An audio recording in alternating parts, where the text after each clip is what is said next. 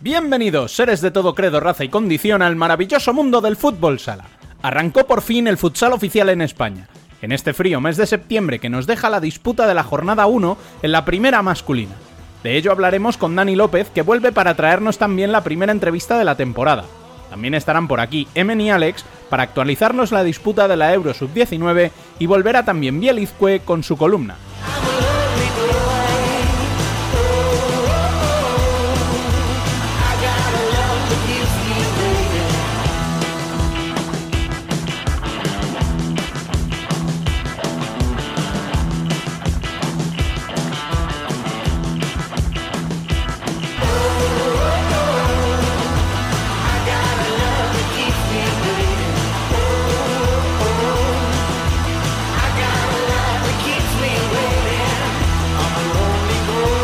Arrancamos ya, recordándoos como siempre que podéis seguir conectados toda la semana a la actualidad del fútbol sala, siguiéndonos en nuestras redes sociales, en nuestra página web futsalcorner.es y conversar en el mejor chat de fútbol sala en español en nuestro canal de Telegram. Al habla, una semana más, Rubén Robles. Sed todos bienvenidos a Futsal Corner, una visión global del fútbol sala.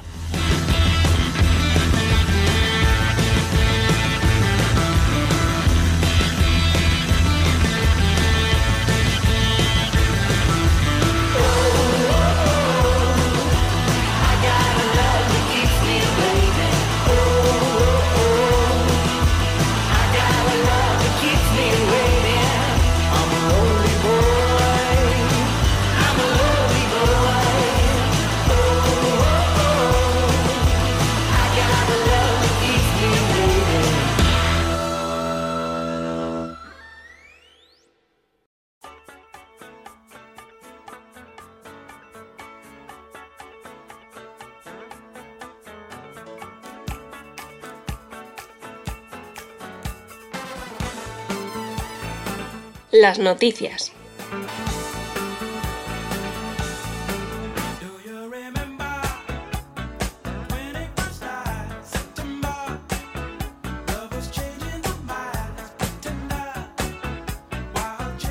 La primera jornada en la máxima categoría masculina nos dejó resultados espectaculares, con tres partidos con 10 o más goles, para una media de casi 8 tantos por encuentro, y con Peñíscola como primer líder, acompañado de El Pozo, Palma, Inter y Manzanares, en una jornada donde algunos fichajes no pudieron debutar por problemas burocráticos.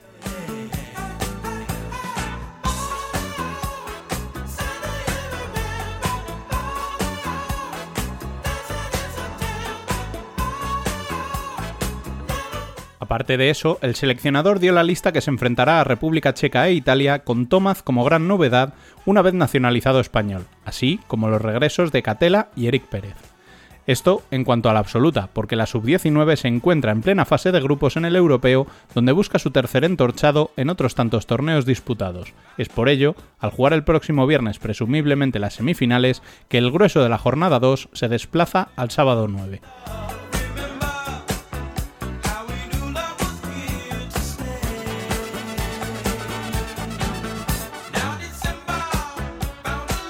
En femenino, el fin de semana nos dejó amistosos en los que Burela y Futsi salieron mal parados en esa Copa Ibérica que les enfrentó en tierras lusas a Benfica y Nun Álvarez, mientras que Torcal se proclamó campeón de la Copa Andalucía.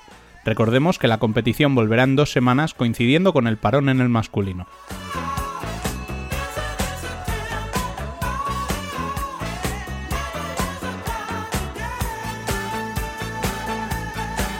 Bueno, y tras las noticias, esta semana sí, tenemos aquí a Dani López. Muy buenas. Ya no podía faltar dos semanas seguidas desde el inicio. ¿Qué tal, chicos? Muy buenas. Tenía ganas. Bueno, se te excusa porque la semana pasada estuviste trabajando y muy duro en, en tener la guía a punto para antes del comienzo. Así que tampoco vamos a decir mucho más. Eh, tenemos ahí como, como, como iba a decir, una cosa que no voy a decir mejor. Trabajando en un taller clandestino, vamos a dejarlo. Echándole horas. Pero bueno, Eh, al final, oye, ha tenido muy buena recepción, la gente está súper contenta. No sé si será la única o no, porque otros años sí que había más por ahí. Eh, este año no lo sé. Ha salido bien, es verdad que tiene sus erratas, ya nos han llegado algunos errores. Estaremos, eh, si no ha salido ya cuando la gente nos escuche, estará a punto de salir una segunda edición con esos errores corregidos. Eh, obviamente sigue estando ahí, solo pasa una jornada. Yo a la gente le recomiendo que le eche un vistazo que merece la pena y oye, que son dos eurillos, que esto luego nos permite a nosotros seguir, pues eso, pagando el dominio de la página web, etcétera, etcétera. Que siempre se agradecen los comentarios y también que se rasquen un poquito el bolsillo, para que engañarnos. Pues sí, nunca viene mal, las cosas como son. Pero, pero bueno, tú te pasabas por aquí a otra cosa, ¿no?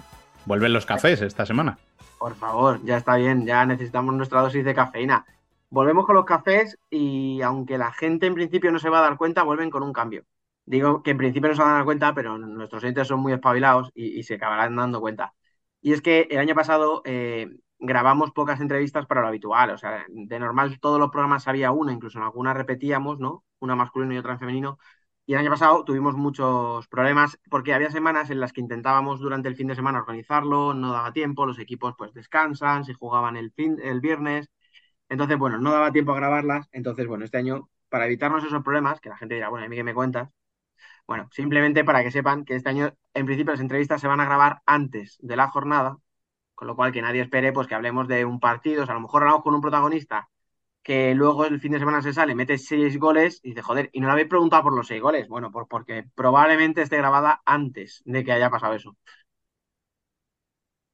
Bueno, entendiendo esto, eh, ¿Quién es el primer protagonista de este año? Bueno, pues ahora siempre el verano no nos apetece caras nuevas y este protagonista de esta semana no es cara nueva en cuanto a que le conocemos de sobra, pero sí que es un fichaje importante para su equipo. Estamos hablando de Alberto García, el nuevo jugador de Viñalbal y Valdepeñas. Bueno, pues vamos a ver qué tiene que contarnos.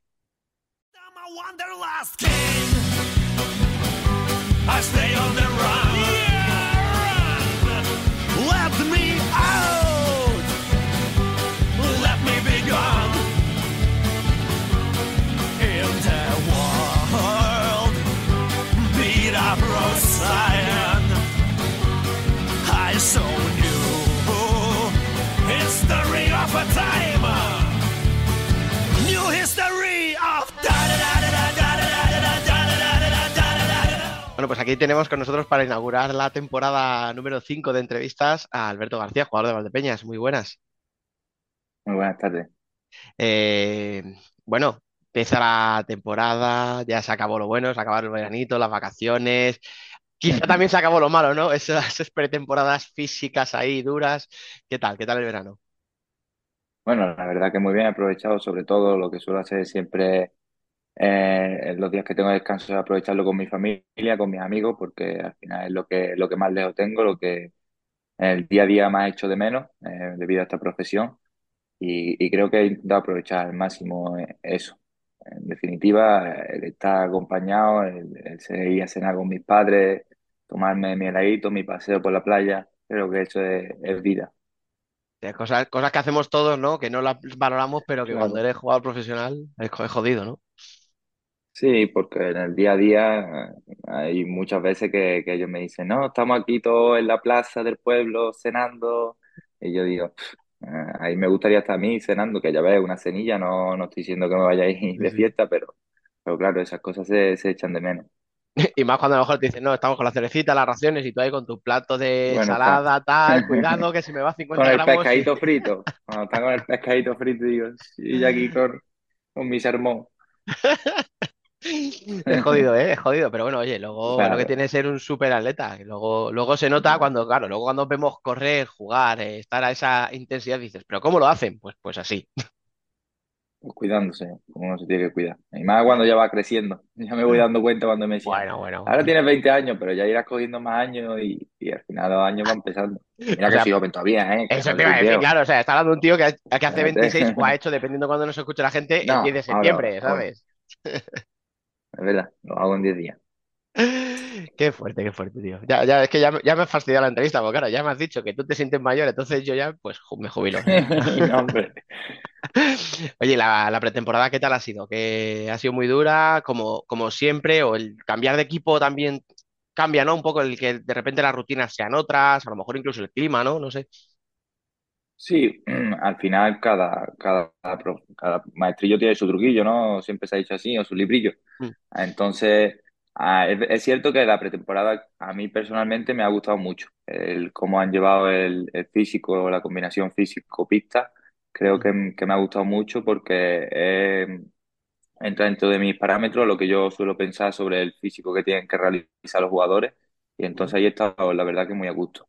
Es cierto que todo cambia, ¿no? Al final la instalación, el, el pabellón nuevo, la metodología de, David Ramos, eh, es como ir a cambiar de colegio. Al final es todo nuevo, la, las primeras semanas más para ir conociéndome cómo va el funcionamiento, cómo, eh, cómo le gusta trabajar a cada uno, tanto al preparador físico como al entrenador pero la verdad que muy, muy, muy, muy contento.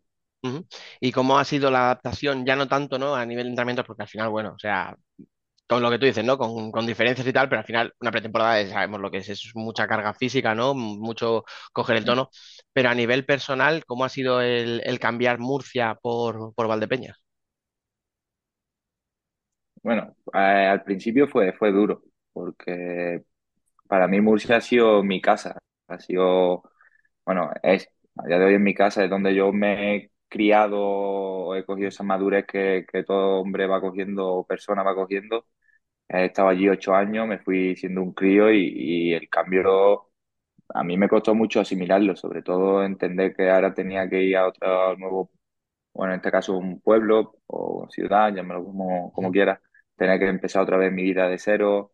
Es cierto que vine acompañado de Fernán, que eso es un punto positivo, ¿no? A mi favor, pero me costó, me costó. Es cierto que cuando llegué aquí mmm, vine con los pies de plomo y, la gente me ha acogido genial. O sea, eh, yo estoy súper encantado con, el grupo que hay, es un estilo familia, eh, son son muy cercanos, me, me acogieron desde el primer minuto y, la verdad que estoy muy, muy, muy contento. No, no me esperaba que fuera tan, tan cercano a este club y, tan humilde y, ya te digo, muy, muy contento. De hecho, siempre se lo digo a mi familia, digo, "Joder, me esperaba esto distinto y me esperaba lo mejor, y, no sé, lo típico, llega las primeras semanas más calladito, más a ver por dónde te sale la gente, pero desde el primer minuto me han estado ayudando, tanto los jugadores como el cuerpo técnico y increíble, increíble.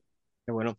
Sí, además, eh, yo creo que eso sí que se nota, ¿no? Porque Valdepeñas, la afición es súper entregada. No vamos a comparar, no voy a decir si más o menos que otras, No, pero es una afición súper entregada, pero al ser también Valdepeñas más pequeño, yo cuando hablo con algún compañero tuyo o algún ex jugador de. Valdepeñas, ¿no? Ahora siempre te dice lo mismo, ¿no? Que, que, ostras, eso de ir por la calle, que vayas a comprar el pan y que te reconozcan, que te vas una tarde libre a tomarte una cervecilla a lo mejor al centro, ¿no? Y, y te paren y tal, que a lo mejor no estás tan acostumbrado, ¿no? No sé si a ti te pasaba y no sé si ya te ha pasado. Sí, es cierto que aquí la gente es más cercana desde, desde mi propio casero. Mi propio casero es, es abonado y, y siempre que eso habla, charlamos Cuidado, ¿eh? porque, A ver si te va a subir, eh, como pierdas un hay- partido, la cuota. no, uf. No, o me la baja, o me la baja, ¿Eh? ¿eh? Ahí está, me quedó gratis vivir, como gané algo.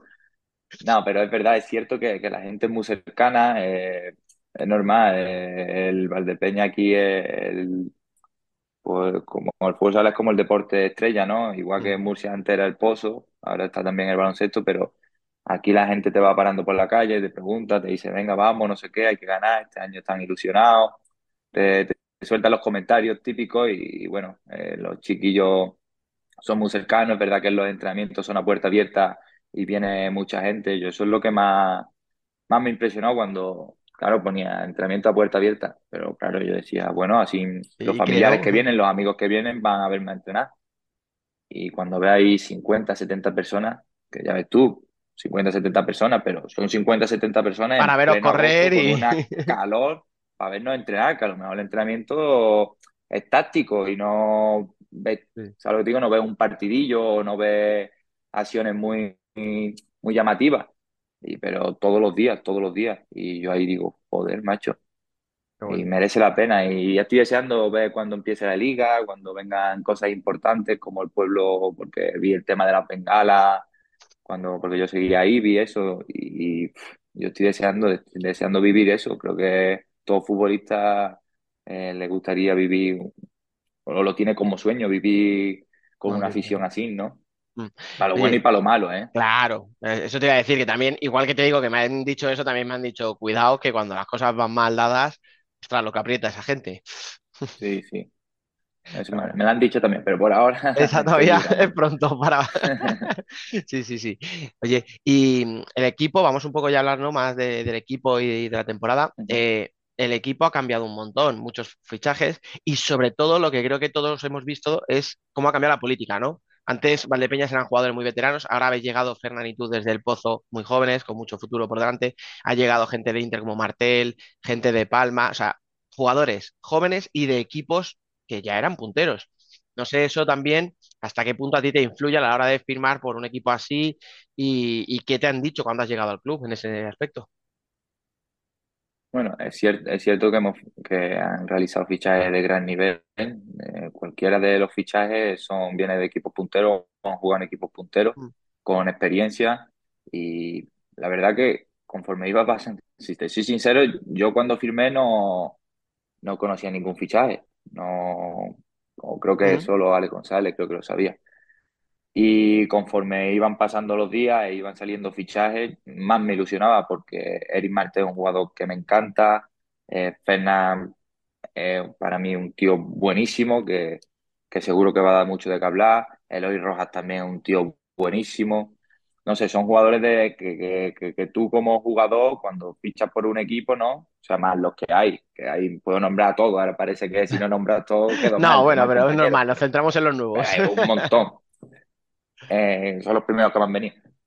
Que es, cierto que te va ilusionando más, ¿no? Y vas diciendo, ojo, lo vas comentando con la familia, joder, macho, pues vaya plantilla hay, ¿eh? Vamos, vamos a hacer buen equipo. Individualmente hay muy buenos jugadores, a ver cómo congeniamos, porque al final todo es congeniar, hacer buena plantilla, buen equipo. Pero yo decía, me parece a mí que, que ha acertado, que ha acertado en el sitio, el lugar, eh, los fichajes me han ido ilusionando cada vez más y bueno, ya te digo, eh, con muchas ganas de, engrasar la máquina y, que tiremos para adelante, que tiremos para adelante, que, no, le tenemos miedo a nadie. Y todos estos fichajes al final, ¿no? Parece como que Valdepeña siempre está ahí, ¿no? Que siempre, si parece que ya le damos por seguro, ¿no? Como candidato a la Copa, a la Liga, o sea, parece que en el top 8, ¿no? Siempre os vamos a ver. Pero realmente ese pasito más, el de ya conseguir el título, claro, lo decimos como si fuera fácil. O sea, si miramos los últimos años y quitas a los de siempre, las copas de Jaén y este año Palma y, la Champions. O sea, que, bueno, eso es una historia ya como para contarla aparte, ¿no? O sea, que tu primer título eh, como club sea ese. ¿Habéis hablado vosotros de eso? ¿El objetivo es poco a poco asentarse eh, como plantilla? ¿Qué, ¿Qué, habéis hablado o qué os han pedido en el club? Hombre, a día de hoy eso se comenta así como al aire, ¿no? Al final todos venimos aquí a lo que venimos, a ganar títulos. Aquí hay gente en la plantilla, hay mucha gente que ha ganado títulos, con mucha experiencia en Copas de España, en, en playoff, en Champions, o sea, aquí hay gente que, que tiene un currículum. Entonces es cierto que, que, como jugador tú siempre aspiras a todo. Em, pero claro, el ganar, el ganar, muchas veces decimos, sí, hay que ganar un título, pero y lo difícil que es ganar, ¿no? Yo que llevo ocho años en el posto, llevo no sé cuántos subcampeonatos, me he quedado a las puertas, me han hecho repetir penalti, eh, o sea, me, ha pasado de todo en finales y, nunca he ganado, y nunca he ganado. Y tú dices, joder, macho, en un, un partido que, que, tiene que ganar y no lo Solo uno, ¿eh? en el último momento, siempre, sí. Pero solo gana un equipo, ¿sabes? Es, difícil, se, se, dice pronto lo de ganar un título, es un, es un trabajo, cuesta su, su trabajo y es cierto que que yo veo equipo y plantilla como para tener opciones a, levantarlo, a levantar un título, pero claro, de ahí el camino hay que, hay que ver que cuando llegue la Copa de España estemos todos bien, sin lesiones, que, que tengamos el día, entre comillas, o, el fin de, que, las cosas salgan bien, que estemos con confianza, que vengamos con un buen momento.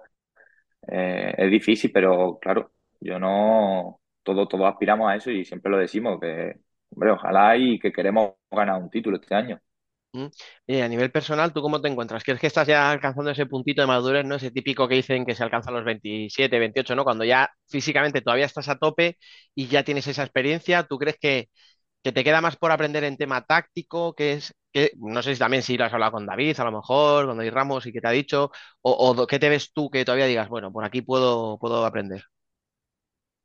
No, es, es cierto que, que me miro para atrás y, y yo ahora mismo veo un jugador, un jugador distinto, con más madurez. Es cierto que todavía me queda, ¿no?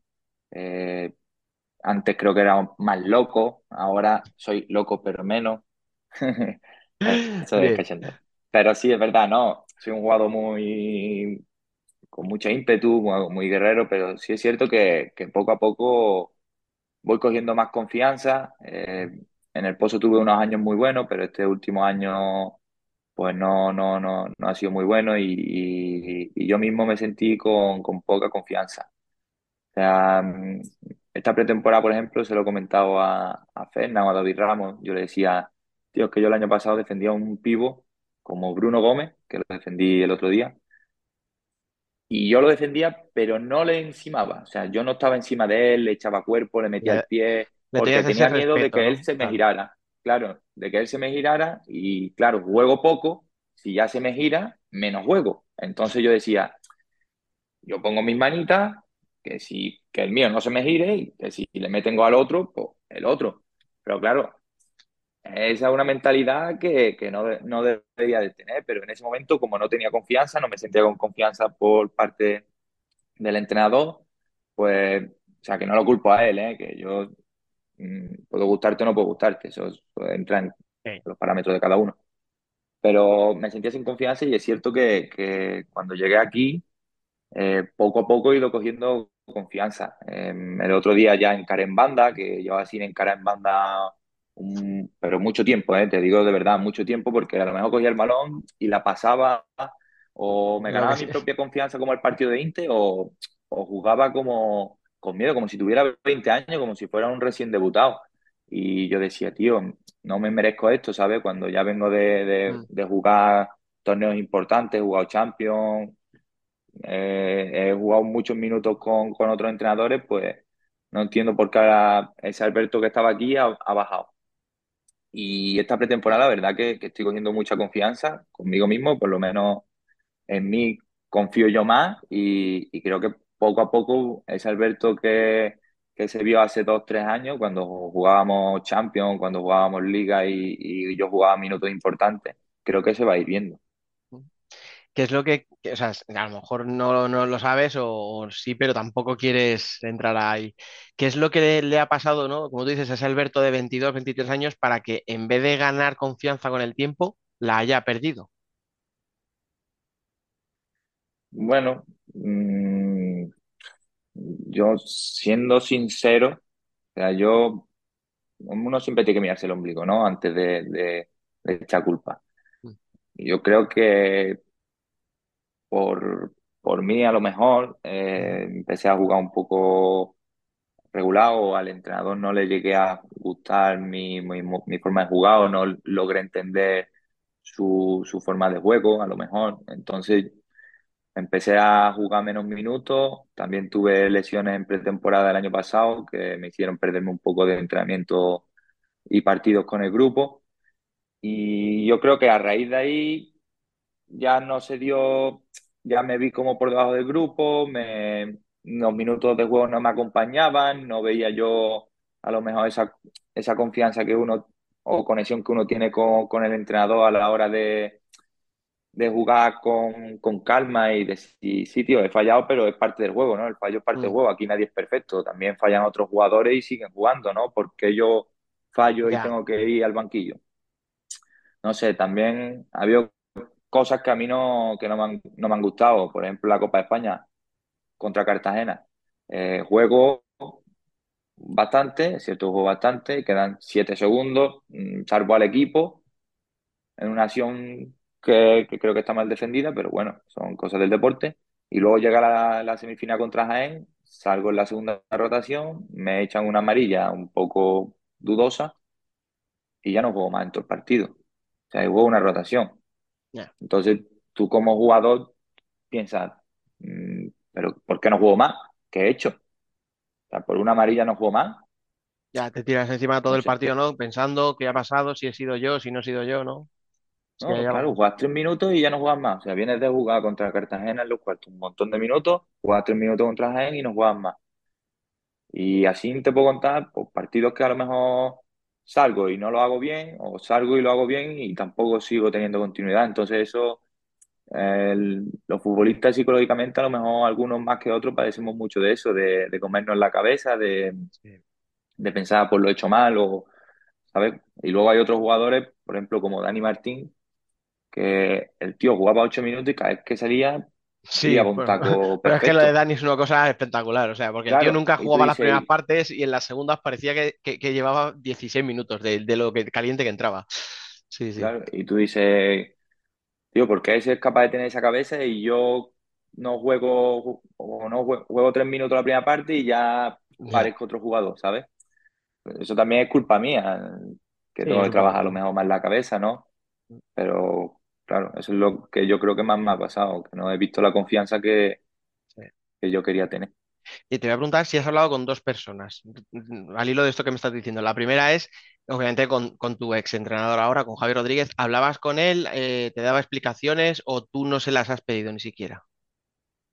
Sí, sí, yo, yo una de las veces fui a hablar con él y le dije, mira Javi, no, no me veo con minutos, con los minutos que yo quiero, a mí me gusta, yo he sido importante, quiero ser importante y quiero que conforme van pasando, pasando los años ser más importante en este club, porque al final por jerarquía pues va subiendo escalones, ¿no? Y yo le decía, dime qué tengo que hacer para jugar más, o sea, dime, pues mira, a mí, a mí me gusta que hagas esto, me gusta esto, esto no, esto lo otro. Y yo lo intento hacer y por ganar minutos. Pero creo que ese feedback nunca llegó a, a establecerse. También le pedí al segundo entrenador vídeo, le dije, mira, hazme vídeos, corrígeme, o sea, hacemos vídeos, yo te pido vídeos de mi jugada, de lo que he estado entrenando, jugando, mejor partidos, ¿no? Porque al final es donde se ve más. Y, y así podemos, puedo yo mejorar y, y- y a lo mejor puedo jugar más. Porque él, él me decía que, que él cuando fichó dijo, wow, tengo de cierre Alberto, mira, perfecto, de cierre no necesito nada. Y luego no jugaba. Entonces, claro, tú me dices eso y luego veo que los minutos no, estaban, no son correspondidos, que no, que no veo esa confianza que a lo mejor si tú confías en un tío, tú lo pones, lo pones, sabes lo que te digo y lo ayudas, lo, y lo metes en minutos para que vaya cogiendo confianza y recupere, porque sabes el jugador que es. Y con el tema de los vídeos, yo lo, lo pedí, lo pedí y no me, no me hicieron vídeos, entonces yo ya dije, bueno, pues, pues ya está. Complicado, ¿no? Entonces yo ya más o menos me, me imaginaba que lo que iba a pasar, que no me iban a renovar y, y que me tenía que buscar la habichuela. Mm. Oye, eh, te he dicho que te iba a preguntar por dos, por si tuviste dos conversaciones. Una era el entrenador, la otra es el tema del psicólogo, que hace años parece que era un tabú, ya con- por suerte, ¿no? Se va quitando ese tabú. Yo no sé si teníais Mm. uno en el club, si tú buscaste uno externo en caso de no tenerlo, si hablabas, porque al final, ¿no? Lo que tú dices, un tema de confianza también se, se, se recupera así, ¿no? Pues siendo sincero, no, no, o sea, no he ido al psicólogo ni, ni, ni he hablado con ninguno. Estuve a punto, es cierto que me estuve moviendo, estuve buscando, preguntando y eso, porque iba a empezar terapia de, de psicología deportiva, pero justo cuando fui a empezar, empecé a estar mejor, empecé a decir, ya está. Dije, tío, si, si te quieren bien y si no, pues, pues hay más, hay más vida aparte del pozo, hay más clubes, eh, a lo mejor es momento de salir. O sea, estuve hablando también con mi familia y eso y, y dije, no creo que, que lo necesite, creo que yo soy una persona fuerte y, y si aquí no me quieren, mira, Valdepeña, ahora me están queriendo mucho y, y, y ahora me siento muy afortunado de, de- y muy contento de haber hecho el cambio. Creo que a lo mejor mm, el tener que irme del pozo después de ocho años, creo que, que es positivo para ambos, creo.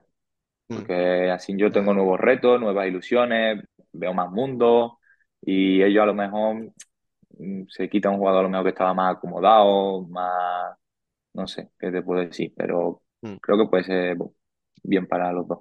Sí, oye, y de todas formas, es que claro, la situación que hay allí en, en Murcia es rara, ¿no? O sea, porque al final, si miramos la plantilla de hace ocho años, ¿no? Cuando llegas tú a lo mejor Mm. al, al filial, ¿no? Y empiezas a subir al primer equipo, subíais muchos canteranos. El equipo estaba en segunda, yo recuerdo que además hacía clasificaciones muy buenas. O sea, seguramente tú estabas ahí en Mm. ese equipo que quedaba en el top 5 o subcampeón, incluso, creo recordar. Pero poco a Sí, poco se ha ido campeón. perdiendo. Sí, ¿no? Claro, por eso. Se ha ido perdiendo. Este año habéis salido tú, Fernán, ha salido Darío.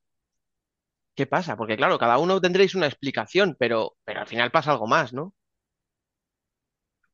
No sé, ahí no sé qué decirte. Es cierto que, que han- o sea, yo creo que también es culpa de, de, de los canteranos, ¿no? O sea, nosotros antes teníamos, o sea, cuando yo llegué, el filial estaba en segunda división, eh, ese año quedamos campeones. Bueno, yo era juvenil, pero aportaba mi granito de arena, pero bueno, quedaron Mm, campeones ellos. Eh, es cierto que al año siguiente quedamos tercero, creo, cuarto, que estuvimos peleando hasta el final por la liga. Al siguiente año volvimos a ganar. Y luego, a raíz de dos años más de eso, pegaron un bajón, descendieron y no, tampoco se ve ese mismo espíritu. Yo creo que también está dentro de los niños. O sea, yo cuando llegué y a mí me llamaba Josan, me mandaba un, un WhatsApp Josan y me decía, mañana a las nueve cuarenta y cinco entrenamiento con el pozo. Yo esa noche llamaba a mi padre, a mi madre, y decía, mañana entreno con el pozo. Y no dormías, ¿Sabes? ¿no? Con una ilusión, claro, con una ilusión increíble. Y yo llegaba allí y me ponía a correr como el que más, me decían quédala en el rondo y la quedaba, me Mm. daban un pase a la altura de la tibia y yo fallaba el pase y me decían tú entrabas y yo entraba y claro, porque yo era un pe- a mí me han enseñado a respetar al más grande, de todavía de Dios. Y hoy en día eso no lo hay. Hoy en día llegan los niños como si fueran del primer equipo. ¿Quién entra rondo? O los dos más pequeños. No, yo no entro. Pero ¿Cómo que no entras, chaval? ¿Pero quién eres? Pero ¿Cómo que no vas a entrar, tío? Ostras. ¿Quién eres, tío? O sea, ¿por qué no vas a entrar? Si, si cuando no estáis ustedes, entro yo, que soy el más pequeño de la plantilla, y me callo, ¿por qué, por qué tú no entras? No entran, a lo mejor no corren, ponen, le das una pata y te ponen cara. Cuando a mí Cardina me ha puesto la nariz como Krusty el payaso, que le decía a José, José, me cago en la leche. Si me está pegando cada codazo y me dice, tú te Así, calles y así se va a jugar, pues así se entrena, ¿no? Claro, me, me decía, es que es lo que hay, es lo que hay. ¿Qué le va a decir a Cardina? Le va a decir Sí. yo, no me pegues en la nariz, me va a decir, ¿tú quién eres? De- digo, el, el tipo que ha ganado todo, ¿no? Con, a nivel de claro, clubes y con Portugal, te le, llega un chaval y va a ¿no? decir, Y, tú, perdona. y yo, y yo he ido, yo viví una época en la cual, con duda, me, me decía, nos citaba a entrenar a las nueve cuarenta y cinco a Darío y a mí, y decirnos, es que hay vídeo, y quedarnos una hora fuera, o sea, en la pista, esperando así, a que terminara el vídeo para entrenar. Y a lo mejor llegaba la hora de entrenamiento y decía, eh, ustedes dos quedarse ahí sentados y, y ahora me, me ayudáis, que voy a entrenar primero con ellos. Y a lo mejor entrenar 40 minutos en las dos horas. Y, y ya está, y esos 40 minutos poner una cara feliz y darlo todo. Y los 40 minutos eran como, como si fueran la vida. Y hoy en día no, es que no, no hay eso, o parece que si no van convocados les da igual. Y yo, y a mí entrar una convocatoria y a Chota, aunque no jugara, para mí eso era lo más grande. Y no sé, creo que la juventud ha perdido mucho, mucho en eso. No sé, está como hay la mayoría, ¿eh? Hay gente que, que Sí, sigue sí, igual, sí, o pero, o ya sabemos que no se puede generalizar, pero sea, es que hay tantos ejemplos que yo digo, tío, pero con la ilusión que a mí me daba eso y, y ustedes parece que, que os da igual ir convocado con el primer equipo. No lo entiendo. o ¿eh? Pues es jodido esto que dices, ¿eh? Porque, o sea, que al final, como siempre se suele decir, no, vale, pues hay una, una hornada, ¿no? De jugadores que digáis, sois la hostia de buenos, tío, y habéis ganado la liga de segunda.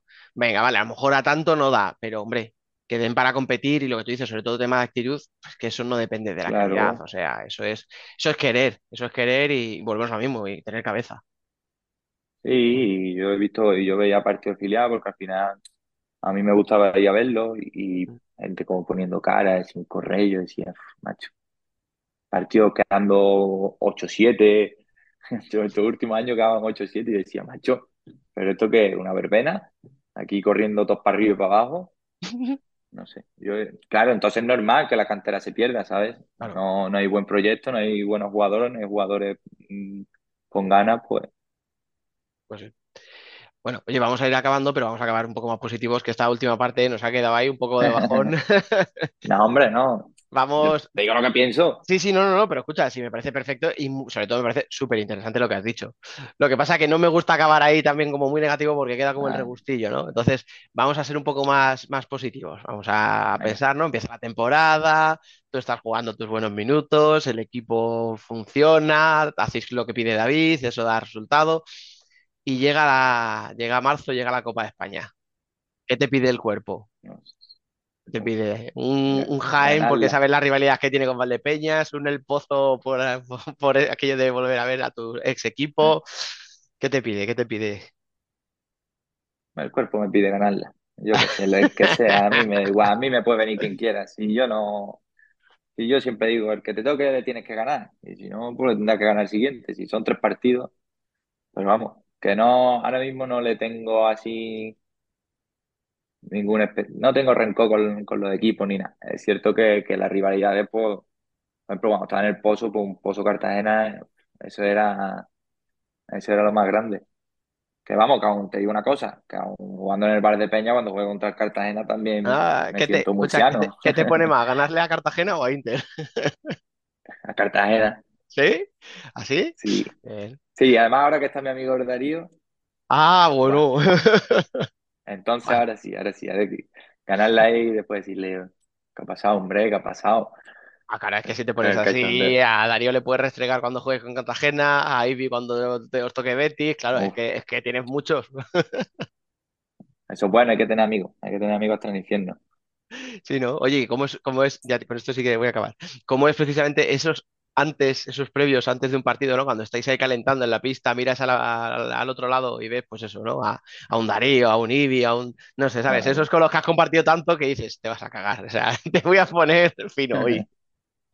Nada, te ríe, te ríe. Eh, Cuando fuimos en, en pretemporada allí a Murcia a jugar, ah, yo los miraba y me reía, en plan. Se me se hace raro él estar en el otro lado. y- Mm. entonces te ríe, él hace broma y después a la hora de la verdad ya, ellos ya lo saben. ahí no me ando con tonterías. Te cambia la sea, si cara, tengo ¿no? O que sea, levantar uno, si tengo que levantar uno en peso, lo levanto. Cuando termine el partido nos reímos, le doy la mano. Si le echo daño, le pido perdón. Me, o sea, me intereso por él, pero que ahí no me caso con nadie. Oye, ¿verdad? Ahora que Eh, lo Eso, dices, tú siempre has sido un tío muy impulsivo en, pista, en la pista. Me has dicho antes como que estabas Mm. cambiando un poco eso o lo, o lo he querido entender yo. No, no, sí, sí, es cierto. ¿Sí? O por ahora, por ahora estoy más tranquilo. Y espero estarlo, porque ya es hora de cambiar esa impulsividad. Que hemos dejado la Coca-Cola normal por Coca-Cola sin cafeína o algo. Por 0-0. Hemos dejado el café por las tardes ante los partidos. No, pero sí, sí, es cierto, es cierto. Es verdad que, que era muy impuls, era muy impulsivo. Tengo un, el padre de un muy buen amigo mío, todo, guau, cada dos por tres. Ni una tarjeta por protestar, ni una tarjeta por protestar. Que no te veáis, que las tarjetas sean por falta que tengas que hacer. Y todos los días, todos los días, todos los días. Y poco a poco parece que me va entrando en la cabeza y, y, y voy, voy siendo menos impulsivo. También te digo, habrá acciones en las que sean incontrolables, a lo mejor alguna que yo vea muy Mm, injusta o algo y Sí. guau, ahí, pero claro, estoy intentando controlarme más, hablar con los árbitros con las manos atrás, más tranquilo, sobre todo porque si no, tío, empiezan Ya, así te claro, muchas veces le digo, ya tengo amarilla, ¿no? Antes de empezar, ¿no? Y se ríe, y se ríe. Y le digo, me estoy portando mejor, tener usted también flexibilidad conmigo.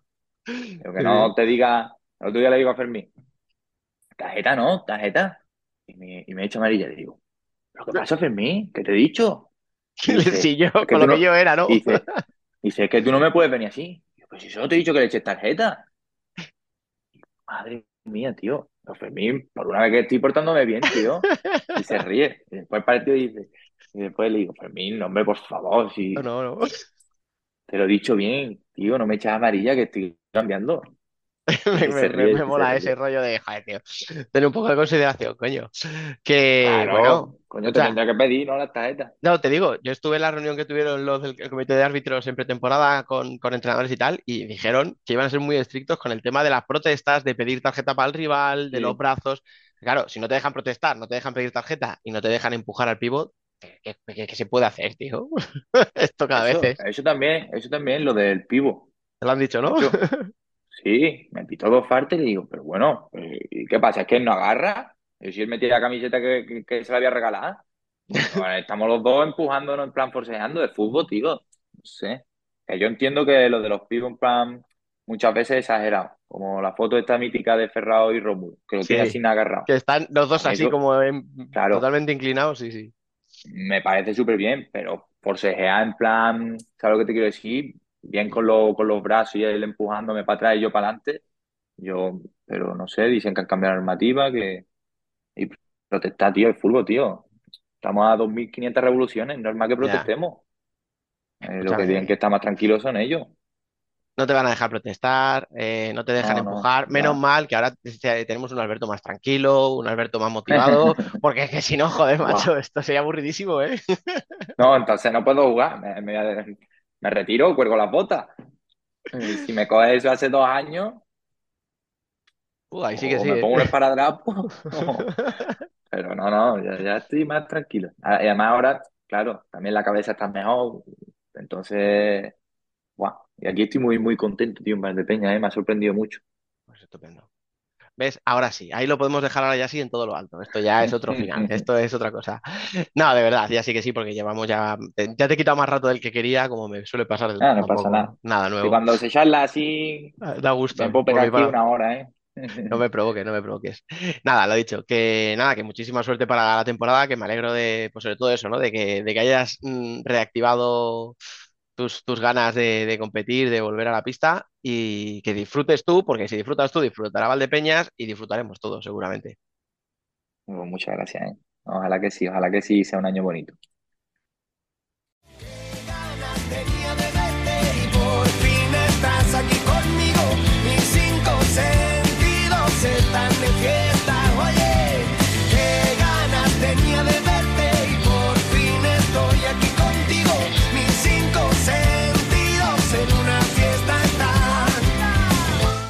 Debate.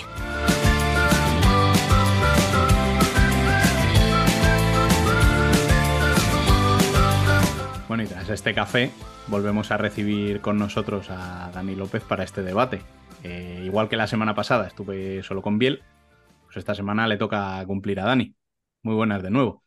Esto no es un debate, esto es un diálogo. El más estricto de la palabra. ¿Qué tal?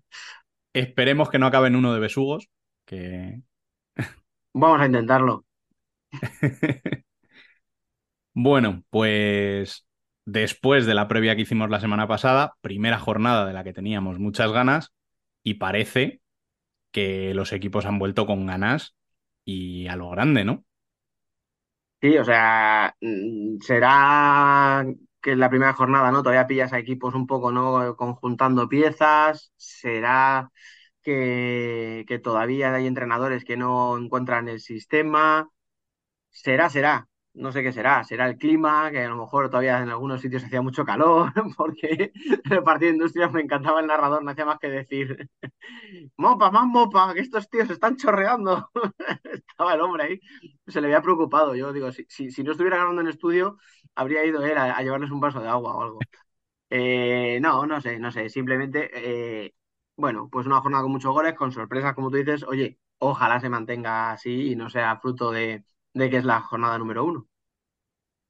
Eso es. Primero de todo, eh, igual que hemos hecho antes con la, con el café, disclaimer que no vamos a hablar absolutamente nada del queso Hidalgo Manzanares contra Jaén Paraíso Interior, porque no se ha jugado todavía. O Eso sea, es. nos gusta pronosticar, pero jugárnosla a comentar un partido que no ha sucedido, pues nos parece excesivo ya.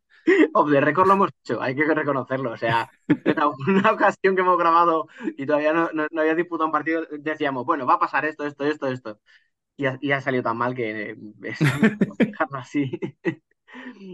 Que por cierto, eh, ese partido no sé cómo habrá sido, pero el escenario desde luego nos va a traer buenos recuerdos, ¿eh? Mm. Y a la afición de Jaén se va a sentir más local que visitante yendo al Quijote Arena, madre mía. Qué tiempos. Y tanto. bueno, eh, primer tema que quería hablar contigo, Dani. Los debutantes han salido respondones, ¿no? ¿Cómo está la comunidad valenciana, niño? Eh, bueno, iba a decir por lo que nos pilla más cerca, sí, por lo que nos pilla más cerca en el sentido de que se jugó en Torrejón Alcira, eh, o Alcira, eh, me vais a perdonar que no pronuncie, hizo un planteamiento muy bueno, pero es que además eh, de que tuvo un buen planteamiento, todo lo que le podía salir mal a Inter le salía y todo lo aprovechó Alcira. O sea, yo no sé si, si ese equipo va a estar siempre tan concentrado, siempre va a aprovechar cualquier resquicio, cualquier fallo del rival, pero es que, o sea, una salida dudosa entre Darajowski y Herrero, ¡pum!, te metían un gol. Un balón muerto en el corazón del área, ¡pum!, metían una pierna y gol. O sea, aprovecharon muchísimo cada fallo, que lo normal, pues en un equipo que debuta en primera división debería haber sido lo contrario, ¿no? O sea, errores del debutante, el veterano, ¿no? El equipo que juega a casa y tal, aprovechar sus fallos y fue todo lo contrario. O sea, la primera parte fue muy mala de Inter y fue, pero vamos, excelente de Alcira. O sea, hizo una primera parte muy buena. Luego, bueno, pues es que luego la segunda parte sale Inter hipermotivado, mete dos goles muy rápido. Del, del 1-5 se pasa al 3-5, todavía tenía margen, es verdad. Luego le pone el 4-5, 4-6, pero bueno, ya, ya era otra cosa. O sea, ya se veía un Inter mucho más enchufado, y sobre todo yo vi un cambio muy importante. Eh, los goles no llegan por culpa del quinteto inicial de Inter, porque cuando empiezan a caer los goles de Alcira es con la segunda rotación, pero entre el Inter que empieza el partido con Raúl, Fitz, Lazarevich y Drahovski, y el que empieza la segunda parte con Sepe, con Rubi, con Raúl y con Terry, estoy hablando de memoria, espero no equivocarme, hay muchísima sí. diferencia. O sea, dos, so- en, en principio segundo cuarteto, ¿no? El de la segunda parte es menos ofensivo, pero está mucho más equilibrado. O sea, es un cuarteto en el que tienes una a la izquierda que es zurdo, tienes una a la diestro que es diestro, tienes dos tíos como Sepe y Rubi que se entienden de maravilla y que como empiecen a conectar va a ser la, la hostia verles. Y claro, tienes a un Terry que primer partido te hace tres goles y además uno en jugada, uno en el 5 para 4, la responsabilidad del penalti cuando va el partido empatado. Uf, es que ese chico, o sea, llevaba dos años eh, a, a full en Rivera y de momento no le ha pesado la camiseta lo más mínimo. Era, yo creo, lo que se esperaba de, de él.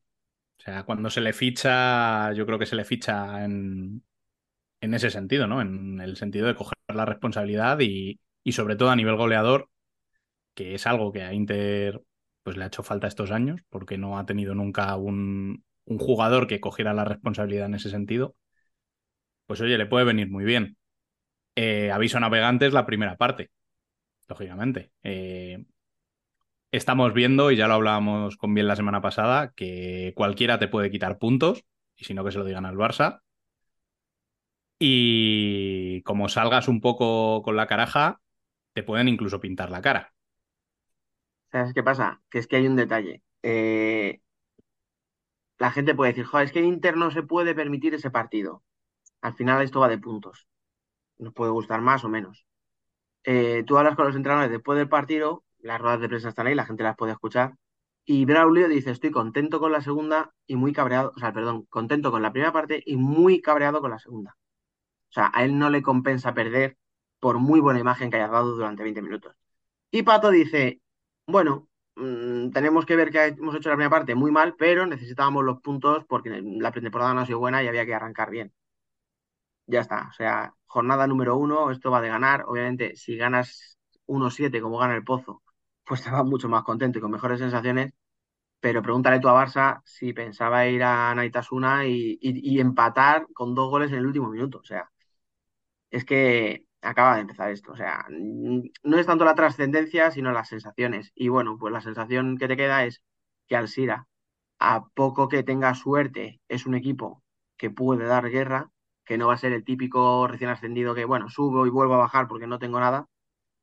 Y a Inter, pues igual, pero a la inversa. O sea, sabemos que era un equipo que iba a sufrir, pero bueno, por lo menos ha demostrado garra, ha demostrado casta y oye, un portero jugador que de momento parece que le funciona, que era algo que llevábamos reclamándole muchos años. Y en el caso del otro recién ascendido, eh, tenemos una goleada eh, bastante interesante, ¿no? Para, para empezar contra, contra Rivera Navarra. Que Peñíscola, eh, o sea, que el año pasado no hablábamos mucho porque al final no hablamos de la segunda, pero la temporada del año pasado de Peñíscola es una barbaridad. O sea, la racha de victorias, ceder una derrota en 27 partidos, me parece que era, le ganas, eh, o sea, te llevas el ascenso ganándole a Burela, que era tu rival directo, o sea, sin hacer prisioneros. Claro, en Copa se planta en semifinales de Copa del Rey, le planta muchísima, bueno, tanta guerra que va a penaltis contra Jimby. Eh, o sea, es que, es que es un equipazo. Y mm, ya lo vimos, sea, empieza el partido y nada, 10 segundos, pum, el primero.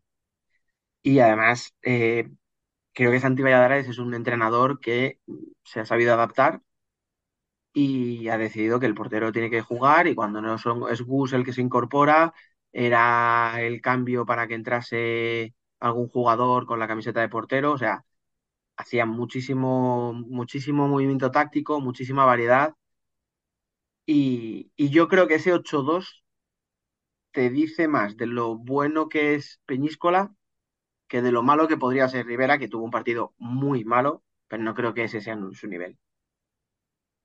No, y de hecho ya lo hablábamos la semana pasada, ¿no? Que, que a ver, que va a haber varios equipos que van a tener que sufrir, porque lógicamente mm, alguien tiene que estar abajo, pero que no esperábamos que, que Rivera Navarra estuviera sufriendo ahí hasta la última jornada. Veremos a ver, porque los comienzos eh, complicados al final te meten en muchos líos, ¿no? Pero Yo, yo ahí si, si os hubiera desdicho un poco, porque yo creo que sí que es candidato para estar abajo. No sé si para descender, si para salvarse, para sufrir, pero yo no le veo mucho más allá de la 12, posición número 12-13, o sea, lejos de los playoffs, lejos de la Copa. Le faltaban, es verdad que le faltaban los Beatles, le, le faltaba, le faltaba John Lennon y le faltaba Charraui, pero bueno, tampoco son dos jugadores que te vayan a cambiar la cara como que para convertirte un 8-2 en, en otra cosa. Al final depuntó un poquito Carlos Bartolomé, que con la salida de Terry, pues va a tener mucho más minutos en el ala. Pero si miras los goles, al final uno te viene por, por un doble penalti y el otro es un tiro desde 15 metros que pilla a Quintela de portero y prácticamente hace lo que haríamos tú y yo, que es encogerse. Ah, le pegan un zurriagazo y el tío, o sea, no es que se encoja, pero intenta sacar el brazo de una manera un poco rara, entonces le pasa el balón pues a una altura de la cara que, que un portero, de verdad, un portero profesional no, no, no se lo mete. Entonces, le falta gol a Rivera. No sé cuánto más le van a aportar estos dos jugadores, porque en teoría son los dos jugadores de ataque, pero atrás concedió muchísimo. Y concedió cuando atacaban de 4, o sea, 4-0, lo concedió cuando atacaban 3-1, lo concedió con, con el portero jugador, o sea, tiene, tiene mucho trabajo más Rubio por delante. Y luego otra de las cosas que sí que queríamos comentar esta, esta jornada es que hasta el momento, y digo hasta el momento, por lo que decía antes del partido de, Manzanares y Jaén, eh, tenemos tres empates, que tampoco era habitual la temporada pasada. Hombre, es que ahí, nuestro Juanlu es el maestro del empate y todavía, claro, no sabemos lo que pasa. Pues, eh, a ver, la verdad es que el cómo se han producido los empates no, no te dice nada. O sea, no quiero decir, unos han sido con, con remontada in extremis de un equipo, en el otro, como el 5-5 de Jimby, ha habido alternativas constantes. Eh, bueno, a mí me parece que, que al principio yo creo que los equipos precisamente es cuando menos miran el empate. Yo creo que en esta primera jornada estos quieren ganar, coger sensaciones, sobre todo sabiendo que hay un parón enseguida. Así que bueno, casualidad. Luego ya sí, luego ya cuando llegue la jornada 10, 15, ahí, ahí ya empiezan a entrarte los miedos, a verte abajo y a decir, bueno, amarra un punto que, que, que bien que nos viene. Pero bueno, sí, es verdad que, estamos viviendo muchos empates. Bueno, eh, mientras sean eh, con 10 goles, por ejemplo, yo tan contento, la verdad. Bueno, de hecho, uno de los empates estuvo a punto de no serlo. Vamos a hablar del gol en in extremis de Valdepeñas. Bueno, no gol, realmente, ¿no? Eh, yo ya no lo sé. O sea, a mí ya me tienen loco. Yo tenía entendido que no se puede tocar la portería. Y ahora me En teoría lo, a- lo anulan porque la mueve, no porque la toque. Claro, Pero pero es que, o sea, yo hasta donde sabía, mm, vale, a lo mejor no me he enterado y ha cambiado la norma, no podías tocar la portería. O sea, la portería era un elemento fijo y tú no podías tocarlo para nada, ¿eh? Ni siquiera la típica de, de segundo palo que, que, estoy ahí al lado y me apoyo, pero realmente no influye. O sea, no, no, no, nada. Ahora, bueno, pues parece ser que según hay un reglamento por ahí, dicen que sí, que se puede tocar siempre, que no haya influencia, que no haya desplazamiento, tal. Bueno, si es que estamos en lo de siempre, o sea, la polémica va a estar ahí. ¿Y cómo quitaríamos la polémica? Con el VAR. ¿Tenemos VAR? No. Pues ya está. Pues a seguir, a a seguir clamando en el desierto. Esto es lo de siempre. Al final, también te digo que aun con el VAR, con las cámaras que tenemos hoy, hoy disponibles, nos había dado lo mismo. Hombre, que quiero pensar que habría mínimo una más en cada portería. Llámame iluso. Pero para esas jugadas, pues como la de la Copa Cataluña, al final, eh, ese balón que entra, que no entra, necesitas una, una, un- una cámara fija enfocando a la línea de gol. Mm. Con eso, pues podrías juzgar también, pues eso, si, ha- si se ha agarrado al palo, si lo ha desplazado, podrías ver si un balón ha entrado o no ha entrado. Pero si no tenemos la herramienta de que nos sirve hablar de dónde tienen que colocar las cámaras. En fin, veremos a ver si clamar en el desierto llega un momento en el que nos hacen caso con alguna de estas cosas, pero no da la sensación, ¿eh? Mm, No, Ar- arroba ref. eh, De todas formas, el que sí que te ha hecho caso, Dani, es el Pozo, ¿eh? hombre, Que parece que se ha leído, se ha leído tu, tu previa. es que este año sí. Es que este año tiene que ser que sí. La gente se piensa que yo vacilo mucho con el Pozo y que me meto mucho con ellos. Yo de verdad creo que este año el Pozo ha dado ese salto. O sea, llevaba, mm, mm, vamos a ver, lo de la cantera eh, mola mucho, el legado, el, filial en segunda división, todo lo que tú quieras. Pero me lo decía Alberto ahora en la entrevista. Si no salen buenos jugadores, si el equipo está en segunda B, si los chavales que un día suben a entrenar no tienen buena actitud, no demuestran capacidad de, de pelearle el puesto a los que están, es que no puedes, o sea, no puedes subir jugadores por subir, por decir, "Ah, pues voy a meter siete canteranos. No, pues a lo mejor lo que pasa es que te quedas fuera de los playoffs. Y qué bonito, ¿eh? Jugar con la cantera y contar con los chavales. Bueno, pues el problema será otro y habrá que ver por qué pasa lo que, que ahora ya no salen jugadores buenos, etcétera. Pero está claro que si no hay, no hay. O sea, que los que tienes a lo mejor no se les ha cuidado, pues eso, Alberto, Fernan, lo que hablábamos antes, los Darío, bueno, pues a lo mejor no se les ha cuidado, o a lo mejor, mm, de verdad, es tan simple como que se pensaba en el club que, que no podían sacar más de ellos. Bueno, yo creo que ha fichado bien el Pozo, o sea, tiene una rotación ahora mismo donde tienes al que probablemente sea el portero titular de Portugal y a cuatro brasileños que son no titulares, pero son fijos en la selección gente como Marlon, Felipe Valerio, eh, Marcel, Gadella, Rafa Santos. Te he dicho cuatro, bueno, te puedo decir cinco o seis. Son tíos muy buenos, pero muy, muy buenos, de verdad. Y luego te has traído españoles, ostras, te has traído al capitán de Industrias, que además es un tío que estuvo con Javi y que ha crecido muchísimo con él y sabe que le puede aportar. Y si lo quiere, es por algo. A un tío como Esteban, joder, cuando Esteban se fue de Levante, Levante era un drama. O sea, algo tendría bueno. Eh, Eric Pérez, ostras, era un puntal en un Betis normalito, de media tabla para abajo, ha estado yendo con la selección, o sea, te quiero decir que, Y que- haciéndolo bien con la selección. claro, claro, o sea, es que, es que lo que ha fichado está muy bien, o sea, entonces, bueno, luego, joder, es que tienes, te puedes permitir el lujo de tener, entre comillas, de suplente a Juanjo. Por mucho que a lo mejor los 100 mejores partidos de Juanjo, ya, ya hemos visto 95 de esos 100, pero sigue siendo Juanjo, ¿eh? Es un portero de garantías. Claro. Entonces, no sé, creo que tiene un equipazo el Pozo. Luego, verdad que en este partido Betis le puso muchas facilidades, o sea, los dos goles de Rafa Santos, no te voy a decir que los meta a cualquiera, pero hombre, Yo no los meto, ya te lo digo. pues en el primero, si pones la cabeza, ¿qué es lo que hace él? Es que él está solo dentro del área, en el corazón del área. Luego hay una estrategia, que esa estrategia sí que la hago yo los domingos con mis colegas, o sea, sacas una falta que es pum pum, dos pases en la frontal del área y, recibes solo, o sea, te quiero decir, no es una cosa súper elaborada. Entonces, bueno, Betis tiene que corregir muchas cosillas. Eh, yo lo decía en Twitter después de ver el partido. Normalmente se dice, ¿no? Que los jugadores jóvenes rápidamente cogen el ritmo y tal, pues por eso, pues porque con 20, 22 años te pones a mil en, en nada, en dos carreras. Y pues a partir de los 30 te cuesta un poco más, necesitas, ¿no? Coger ese ritmo poco a poco, más entrenamientos, tal. Que Betis ha fichado bien, pero todo lo que ha fichado tiene una media de 32 años. Entonces, claro, esos jugadores tienen que coger el ritmo en un equipo nuevo, en un ambiente nuevo, con otro entrenador, y se ha cambiado media plantilla. Entonces, bueno, quiero pensar que lo de Betis es algo puntual, lo mismo, ¿no? Cosa de la pretemporada, de, que acabas de empezar y que tienes que conjuntar muchas piezas, de que tienes que estos jugadores, ¿no? Lo que te digo, coger ritmo, porque si sigue así, fallando tanto y regalando tanto, lo va a tener complicado para ganar partidos. Sí, desde luego.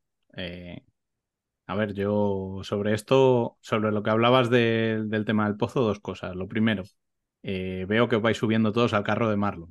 Me parece bien. Pero, a ver, a ver, a ver, a ver, a ver. A ver, es es que, claro, para el que no lo sepa, está diciéndolo el tipo que se compró la camiseta de Marlon en Torrejón, que la gente, pues, no sabía ni, ni que eso era un jugador, ¿sabes? O sea, cuando pasó sin pena y gloria, claro, ahora cinco años después venía aquí a cobrar facturas. No, pero prosigue, por favor, prosigue. Y, y luego lo que hablabas en, en clave canteranos, es que sí que es cierto que, que al final también tienen que darte una razón esos canteranos para subir. O sea, en un equipo como el Pozo, que se supone que tiene que estar luchando por títulos, eh, esos canteranos no pueden pasar eh, desapercibidos en el primer equipo. Tienen que subir tirando la puerta. Y si no lo hay, no lo hay. Estoy de acuerdo. Lo que pasa es que da la sensación de que sí que hay mucho en la primera división repartido Mm, que quizás sí habría dado el nivel. O sea, Mm. yo creo que lo que se critica al Pozo es más eso que el hecho de que fichen o no fichen. Lógicamente, están en su derecho de fichar y, y deben hacerlo si creen que es lo que tienen que hacer. Pero sí que es cierto que da eh, un poco de rabia el ver cómo están saliendo algunos jugadores que han sido eh, campeones con las categorías inferiores de España sin pena ni gloria de allí y sin ni siquiera darles una oportunidad de, de entrar en ese equipo, ¿no? Sí, sí, sí, ahí, ahí todo, o sea, es lo que te decía, o sea, a lo mejor no pueden salir chavales nuevos, pero los que están tenías que haberlos cuidado un poco más, eso está claro. Pero es lo que te digo, o sea, al final eh, no es el mismo juego, no es la misma posición, o sea, sí, bueno, son a las, de- a las diestros, por ejemplo, pero te has Sí, no, igual no es lo que buscas. ah, has es, es así y fácil. y. Pues hombre, a priori no, no, no, no, no has, no te has quitado a Fernan para traerte a un paquete.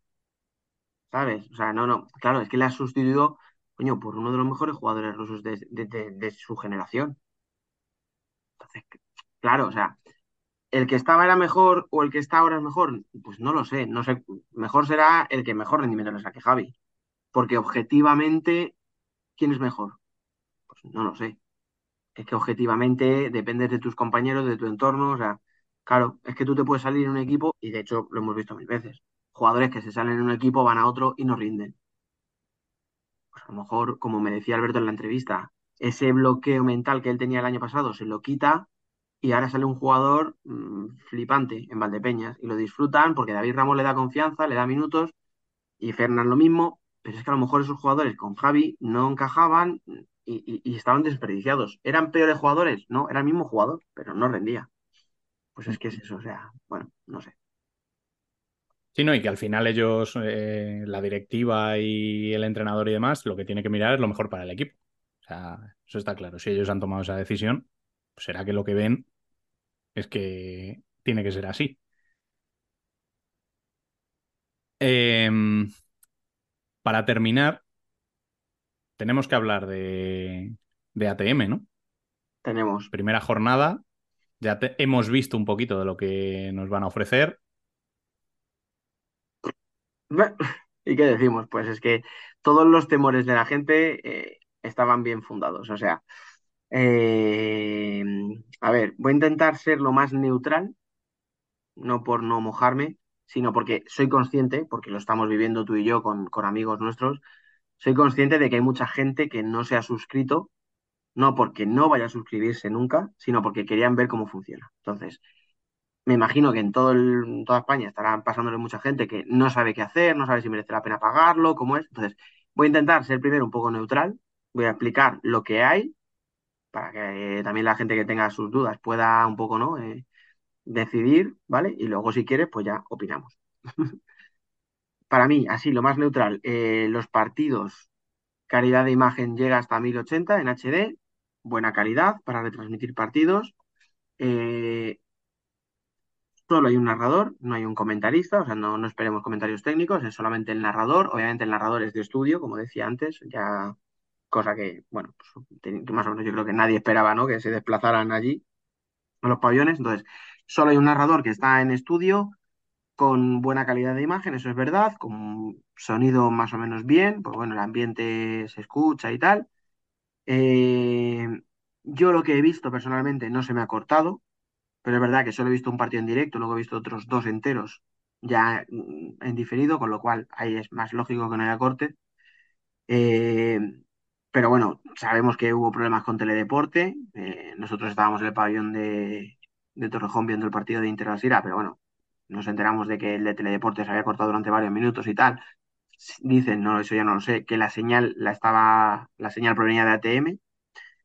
Eh, estamos hablando de un paquete, por si acaso todavía alguien no se ha enterado, que cuesta 7, no, 7 no, 10, perdón, 10 euros al mes o 70 Ujú. toda la temporada.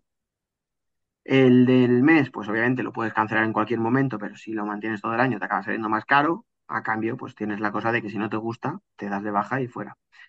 Eh, no sé qué más podemos decir. Eh, tienen todos los partidos en, en directo y, en, y a la carta. Poco más, no sé si me dejo algo. En cuanto ya te digo, solo a, a- a aplicación, sin, sin más. Yo creo que poco más que decir en ese sentido. O sea, lo que sí, pues eso, lo que la gente yo creo que está esperando un poco es tu opinión al respecto. No, de momento no puede ser muy positiva.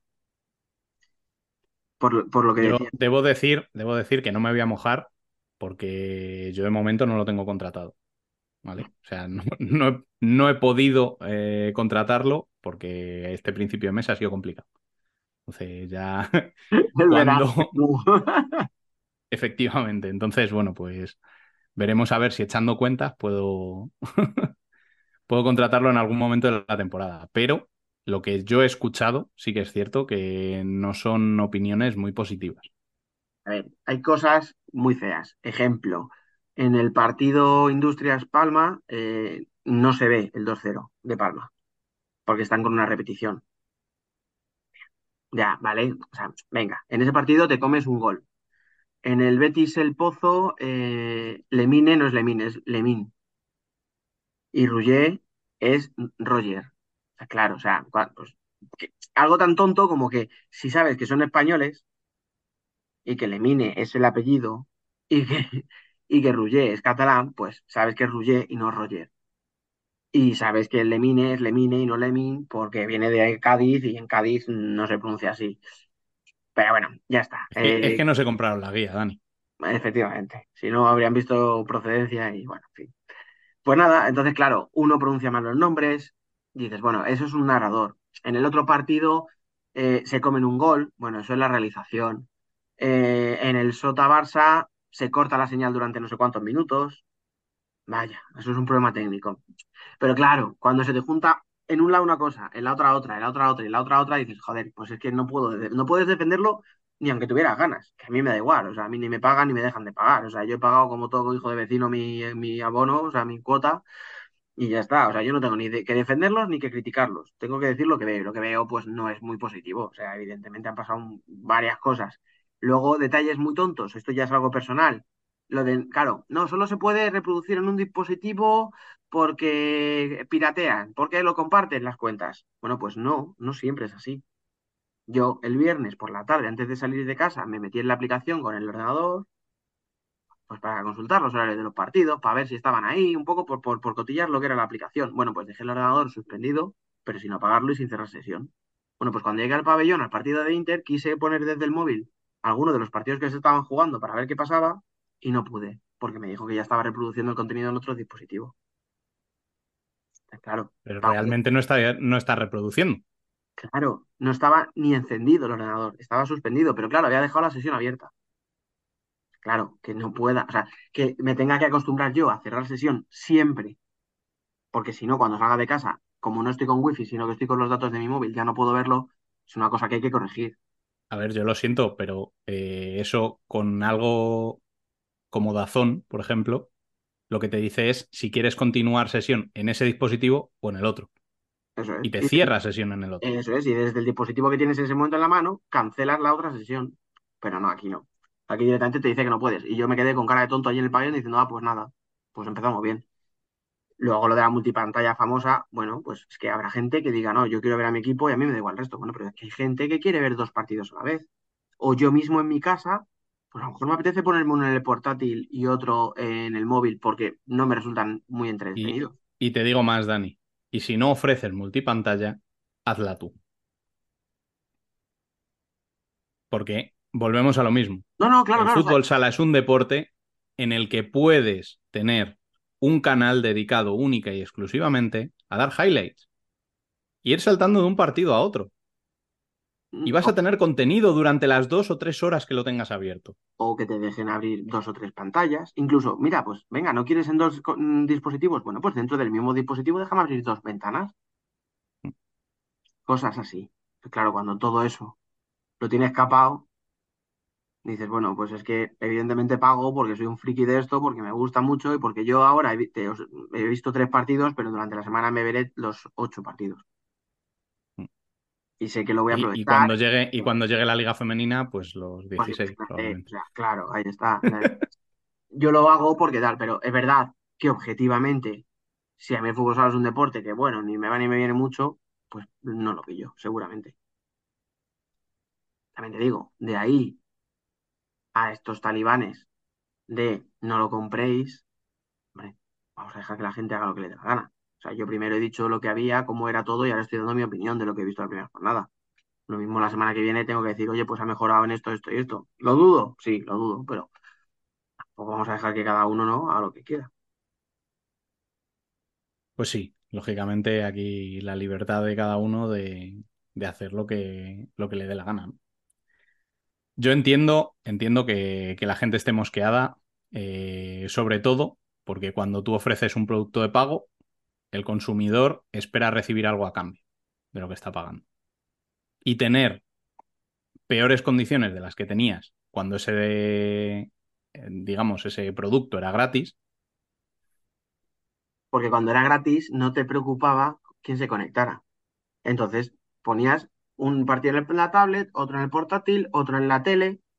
Claro, tampoco tenemos una... pero O sea, yo ahora tengo que andar como cuando pirateaba las cosas, enchufando por HDMI el ordenador a la tele para poder ver el partido en pantalla grande. Porque tampoco tenemos una app y no la vamos a tener hasta dentro de dos meses. Lo ponen difícil, la verdad.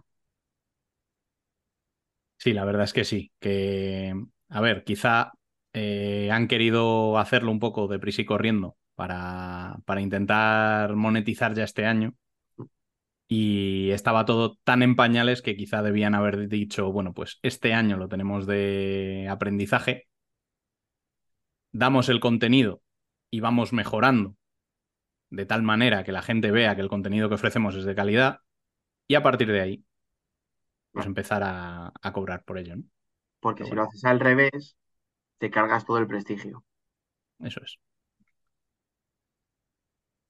Bueno, esperando que todo esto mejore y que lógicamente vayan dando pasos adelante para que hagan que el producto merezca la pena eh, pagar por él lo que piden, eh, te despido hasta la semana que viene.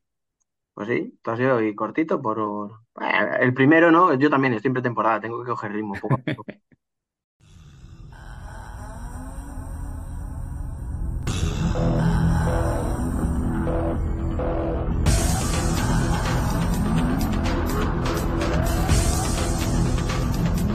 Worldwide Futsal. Tu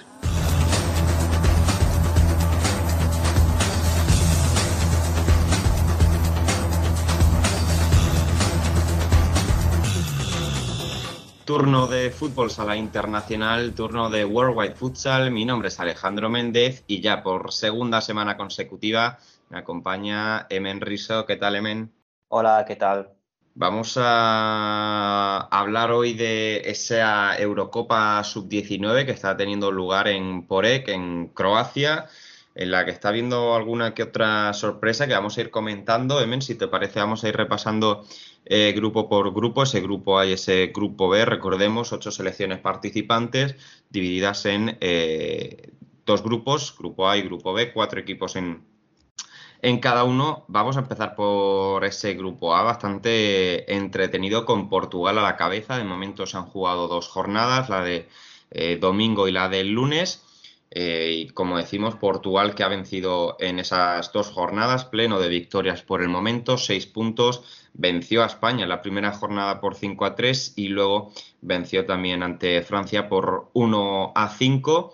Y la otra sorpresa es la de Croacia, que ahora mismo se encuentra en esa segunda posición después del empate de ayer lunes eh, in extremis prácticamente con portero jugador ante España. Vencía la selección de Albert Canillas por cero goles a tres y, Croacia que acabó empatando con, el juego de 5 a 3 para arrebatarle esa segunda posición de momento a España que se complica la clasificación a, la eliminatoria eh, porque ya no depende de sí misma, depende de una victoria de Portugal ante los croatas y por supuesto ellos también tendrán que ganar o empatar ante Francia que de momento se encuentra en el último lugar del grupo aunque empatada a un punto con España. Emen, entretenido este grupo A y todavía queda esa última jornada que España mm, puede caer antes de tiempo en esta fase de grupos, ¿no?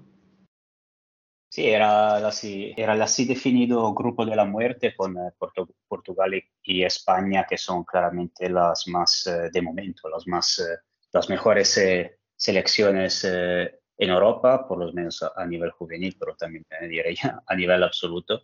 Se esperaba un, grupo equilibrado, porque también Croacia y Francia no son, no son tan malas selecciones, pero a este, esta situación no me esperaba seguramente una situación como esta en el, antes del último día de la, de la fase de grupos. Eh, Croacia consiguió empatar contra España tras eh, eh, empatar en el último segundo literalmente contra Francia en un partido que fue de momento el, el más loco de la competición, un 6-6 que Croacia ganaba 6-4 hasta el último minuto de juego que Francia consiguió empatar con portero jugador con un, con un gol en propia puerta a, falta de creo que un segundo y medio de, de, Croacia y los anfitriones que consiguen empatar contra, contra España tras eh, llevar eh, buen, buena, una buena parte de la, del partido eh, perdiendo.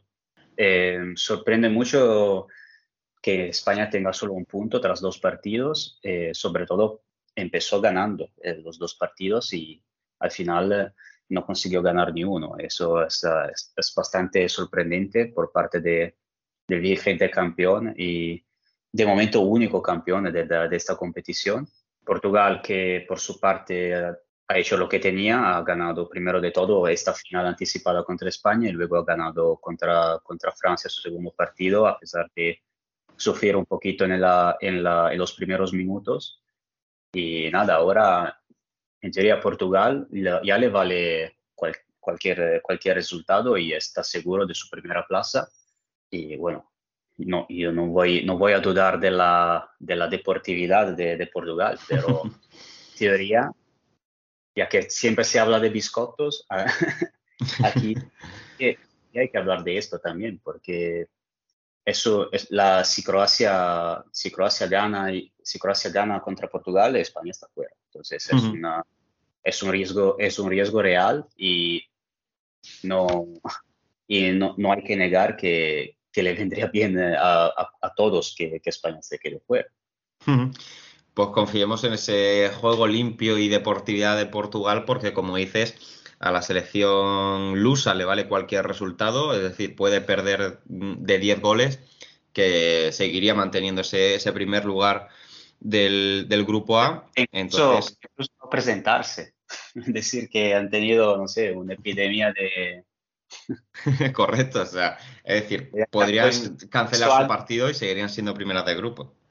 Pueden decir que le han puesto algo en el café y que se han Y de- todos, o peor. Y jornada de descanso. Bueno, pues esperemos que no sea así, que, que Portugal juegue, juegue limpio. Veremos ese partido contra Croacia decisivo, al igual que ese España-Francia, para decidir ese segundo clasificado del grupo A. Vamos también al grupo B, eh, también bastante apretado y entretenido. De momento con Italia a la cabeza, tu, tu selección, Emen, que de momento haciendo un grandísimo papel, te lo comentaba off the record. eh, Italia para mí de las que más me está sorprendiendo. Portugal sabíamos sus, eh, sus aspiraciones, sus objetivos y sus capacidades, eh, pero Italia las está sorprendiendo para bien. De momento perseguida por Ucrania y Eslovenia con tres puntos cada una. Finlandia en el último lugar, cuarta, con cero puntos, dos derrotas. queda ya por lo tanto eliminada. Y Italia, como te digo, sorprendiendo. Imagino que por allí también estáis contentos del papel de, de la selección italiana, ¿no? Sí, la verdad es que llevaba años eh, sin ver una selección que me entusiasmaba como esta, eh, tanto a nivel eh, juvenil como a nivel absoluto. Entonces, soy, de momento estoy muy contento. Eh, cru- cruzo los dedos porque aún eh, ganando los primeros dos partidos, no, la clasificación no está, no está asegurada porque se puede, todavía se Ujú. puede tirar la basura con una derrota contra Eslovenia porque luego entran en juego la diferencia de goles. Pero sí, la, es, un- es una selección que me, que me gusta mucho y ha ganado contra Ucrania, que en teoría era el partido más duro de este grupo, en mi, en mi opinión. Y Ucrania lo ha demostrado en el partido siguiente contra, eh, contra la misma Eslovenia, que, que es un equipo, que es un equipo muy bueno. Eh, y luego y contra, contra Finlandia prácticamente no tuvieron, aparte de los primeros minutos, que es otra cosa que me ha gustado mucho, es la, esta reacción, que mm, por ejemplo faltaba en el equipo de, del- de la edición de, de la edición anterior, era este, este carácter, saber reaccionar a, los, a unos primeros minutos muy, muy, muy complicados contra Finlandia, que al final eh, se convirtió en una, estos minutos, final, estos minutos iniciales se convirtieron en una victoria por eh, 5 a 0 muy clara. Y también tienen elementos eh, muy interesantes, no, no los voy a nombrar todos porque si no se vuelve un programa dedicado a Italia, pero eh, eso me, me da muy, muy buenas sensaciones y espero que varios de estos jóvenes se sigan, sigan con, la, con su carrera en el ámbito internacional porque me, me gusta Ujú. mucho. Pues seguiremos pendientes de esta Eurocopa Sub-19. Como decimos, falta todavía esa tercera jornada de la fase de grupos. Este miércoles a partir de la una de la tarde hora española hasta las ocho y media, eh, hora en la que arrancará ese último Croacia-Portugal del que estará muy pendiente España, como decimos, porque de ese encuentro depende su clasificación a unas semifinales que se celebrarán el próximo viernes 8 de septiembre y la gran final el próximo domingo 10 a partir también de las 8 y media hora española. Vamos también a repasar la supertasa de Portugal porque ha habido, yo no sorpresa como tal, pero sí que eh, ha habido cosas que destacar y es que Benfica ha logrado este título después de llevar muchos años persiguiéndolo eh, la supertasa que se le resistía desde 2016, que las Águilas no, no ganaban este trofeo y lo consiguieron en la prórroga, venciendo por cuatro goles a cinco al Sporting de Portugal, después del que el conjunto de los Leones eh, se pusiera 3-0 en apenas cuatro minutos de partido. Luego Benfica consiguió remontar, forzó la prórroga y Yacaré en el tiempo extra que marcaba ese quinto gol para Benfica que les daba el primer trofeo de la temporada Emen. Eh, Benfica que parece que este año se igualan las fuerzas con, con Sporting. Sí, no es tanto la, la victoria en sí de Benfica que, Mm.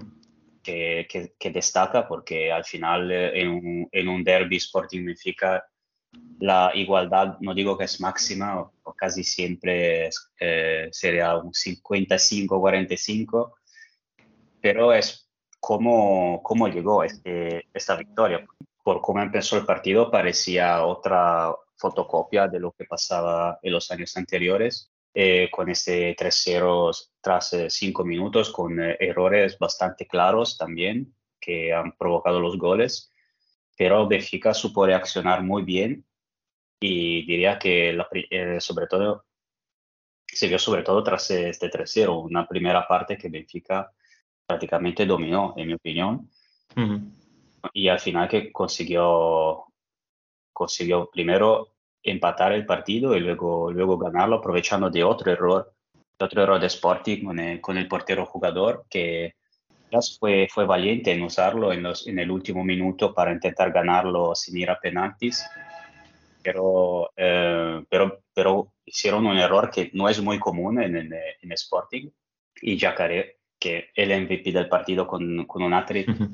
eh, consiguió marcar el 5-4 final.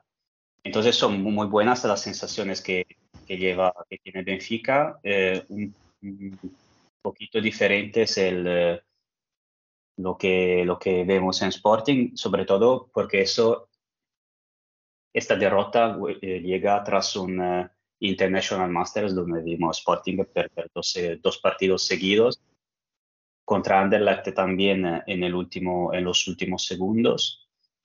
Entonces puede ser un, eh, puede ser un poco preocupante ¿no? para, para Sporting, pero, pero a ver cómo, cómo reaccionará porque sigue siendo un equipazo, entonces Ujú. será, será curioso ver cómo, cómo reaccionará durante la temporada. Pues sí, veremos porque será uno de los claros alicientes que tenga esta temporada en, en Portugal. También veremos eh, hasta qué punto Braga es capaz de, de incluirse en un triunvirato entre Sporting, Benfica y, y el propio Braga. Veremos a ver porque recordemos que la temporada pasada en Liga Regular Braga ya consiguió arrebatarle ese segundo puesto a, a Benfica. Veremos esta temporada cómo, cómo avanza todo ello porque desde luego va a estar entretenida eh, cuanto menos. Y para despedir, Pues- vamos a...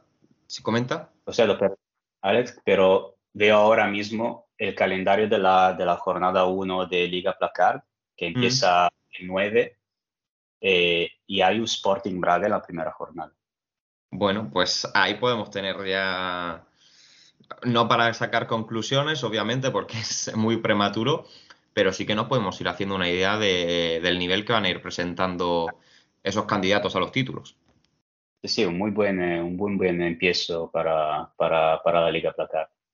Pues sí, veremos cómo, cómo avanza, estaremos pendientes, lo comentaremos seguro la, la próxima semana, como también comentaremos seguro ese campeonato sudamericano sub-20 de fútbol sala que se celebrará en Venezuela.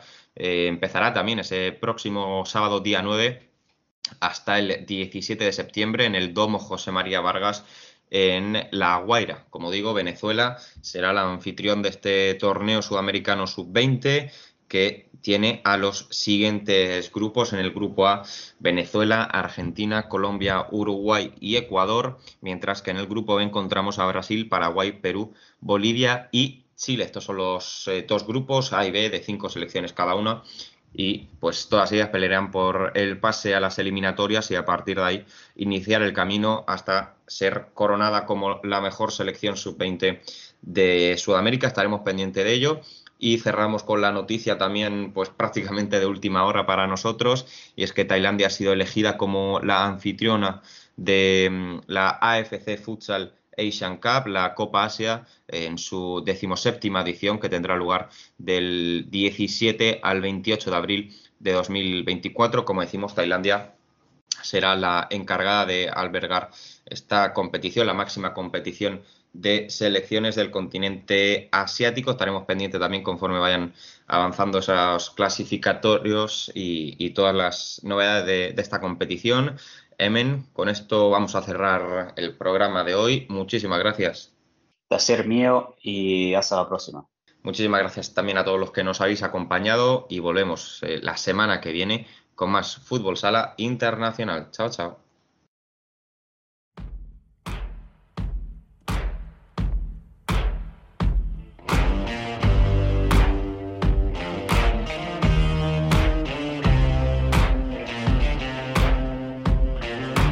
Columna.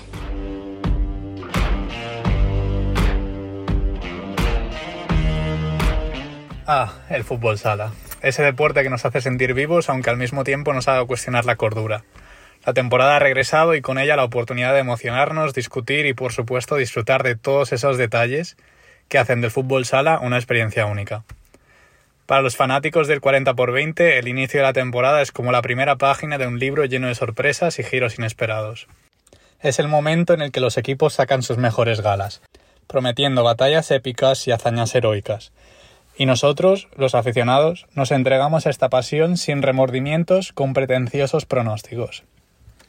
No hay nada como ver a los aficionados recuperando las camisetas, bufandas y banderas, listos para vivir 40 minutos de emociones intensas. Las gradas se llenan de personas que dejan sus preocupaciones diarias en la puerta del pabellón y se sumergen en el drama y la gloria del fútbol sala. Pero no todo es glamour en el mundo del balón. La temporada también viene con su dosis de controversia y polémica. Tras años recurriendo a la guerra entre Liga y Federación para justificar la dudosa promoción y la dificultad para encontrar nuestro deporte en los principales medios de comunicación, el fútbol sala nacional sigue viviendo un momento complicado. Y digo sigue porque nos habían vendido que una vez terminara esta guerra nuestro deporte volvería a flote. La guerra ha terminado. La Real Federación Española de Fútbol ha vencido, haciéndose con la organización de la competición y la comercialización de los derechos televisivos. La Liga Nacional de Fútbol Sala ahora actúa como patronal, representando a poco más de la mitad de los equipos de la primera división y ejerciendo como referencia para encontrar datos y estadísticas de la competición. Pues bien, esta sea la primera temporada en que la federación aglutina todo el poder sobre el fútbol sala desde que en 2019 arrebatara las riendas a la Liga Nacional de Fútbol Sala. Han pasado más de cuatro años desde que Luis Rubiales se reuniera con Inter, Jaén, Peñíscola y Burela en un hotel de Madrid tiempo no ha sido suficiente para que el ente federativo preparase el momento en que se hicieran con plenos poderes. A pesar de que las cuentas anónimas, aquellas que tanto han hecho por la federación, a base de intoxicar el entorno futsalero nacional, llevaban una cuenta atrás para celebrar que la federación se hiciera con los derechos audiovisuales de los equipos asociados. Así que ante la ausencia de un medio interesado en ofrecer la supuesta mejor liga del mundo, la Real Federación Española de Fútbol incluyó el fútbol sala en el paquete que adjudicó el fútbol no profesional a ATM Broadcast. Empezó mal y continuó peor. Hasta el 21 de agosto no tuvimos más información sobre la OTT que iba a televisar el deporte del 40 por 20 español. El mismo día se dieron a conocer los precios del producto. Un pago único de 99 euros o un pago mensual de 12,99, sin posibilidad de un multipantalla o de utilizar varios dispositivos de forma simultánea puede que el precio fuera razonable por ver por una parte el fútbol no profesional y por otra el fútbol sala masculino y femenino. El problema, que hay pocos interesados en ver ambos deportes. En vista de las críticas y del ambiente generado tanto por aficionados al fútbol no profesional como por aficionados al fútbol sala, FEFTV y la REF dan marcha atrás. Ahora ofrecerían ambos productos por separado. Poder ver el fútbol sala masculino y femenino por el módico precio de 70 euros anuales o 9,99 mensuales, sin novedades sobre la imposibilidad del multipantalla o el uso de varios dispositivos a la vez. La rectificación no estuvo exenta de polémica. Algunos de los usuarios afines a la red aplaudían la decisión e invitaban al resto a apostar por el servicio. Resulta sorprendente, pues hasta hace unos meses lo mejor era transmitir la competición por la web de la federación para así captar nuevos adeptos. Los aficionados al fútbol sala femenino tampoco están contentos, ya que ellos vienen de ver a las jugadoras gratis y con las mejores narraciones hasta la fecha gracias a Live Bubucela. Los más futsalaholic primeramente criticaron la oferta televisiva, pero con la ilusión y las expectativas de la jornada 1 terminaron cediendo al precio de FFTV. Por último, hay un grupo de aficionados que se muestran tajantes y renuncian a aceptar esta oferta, optando por seguir esperando una nueva rebaja del precio o de las condiciones. Las retransmisiones o narraciones tampoco han convencido tras la disputa de la primera jornada. El Osasuna Barça, encuentro que iba televisado por Teledeporte pero producido por ATM Broadcast, no pudo seguirse plenamente en directo debido a la débil robustez de los equipos utilizados para retransmitir la señal desde Pamplona. El seguimiento de nuestro deporte depende del clima. En cuanto a las narraciones, ya nos conformamos con poco. pues contamos con narradores sin experiencia previa en fútbol sala que se evidencia a la hora de nombrar a los jugadores por su apellido paterno. Llamar Campos a Raúl Campos o García a Chino es más bien llamar futbito al fútbol sala. Volviendo a lo anecdótico del cuarto aniversario del alzamiento federativo frente a la organización de la Liga Nacional de Fútbol Sala, la web del ente federativo sigue sin ser capaz de tener un apartado decente y respetuoso con nuestra competición. No hay ni rastro de estadísticas más allá de máximos goleadores. Por ello, la Liga Nacional de Fútbol Sala sigue siendo referencia en este aspecto, como si fuera muy complicado llegar a un acuerdo con Bisoccer o otra compañía que sea capaz de hacer una base de datos similar. Siempre se vendió que gracias a los recursos económicos de la REF, el fútbol sala crecería en visibilidad y modernización para captar o al menos fidelizar a los aficionados. Recursos económicos parece que los hay. Que se destinen a mejorar la calidad del contenido de la competición es otra cosa. En otros tiempos nos conformaríamos diciendo que a pesar de todas las discusiones y debates, el fútbol sala sigue siendo una fuerza unificadora. Diríamos que durante los 40 minutos las rivalidades se convierten en pura emoción compartida. El gol que grita uno ya no es el mismo gol que celebra el vecino. En el fútbol sala ya no ocurre eso.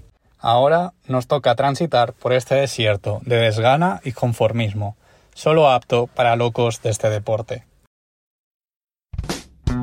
Segundo programa, primera jornada. Esto empieza a coger velocidad de crucero y con la pelota rodando todos somos más felices. El futsal volvió y nosotros poco a poco vamos cogiendo la rutina en esta quinta temporada, que viene tan apasionante como las anteriores, por lo que os recomendamos como siempre que no os apartéis de vuestra plataforma de podcasts porque no os aburriréis. Recordad que podéis seguir conectados a la actualidad del fútbol sala a través de nuestras redes sociales, de nuestra web futsalcorner.es y de nuestro canal de Telegram en el que siempre hay conversación y buen rollo. Volveremos como siempre el martes que viene. Hasta entonces, sed felices.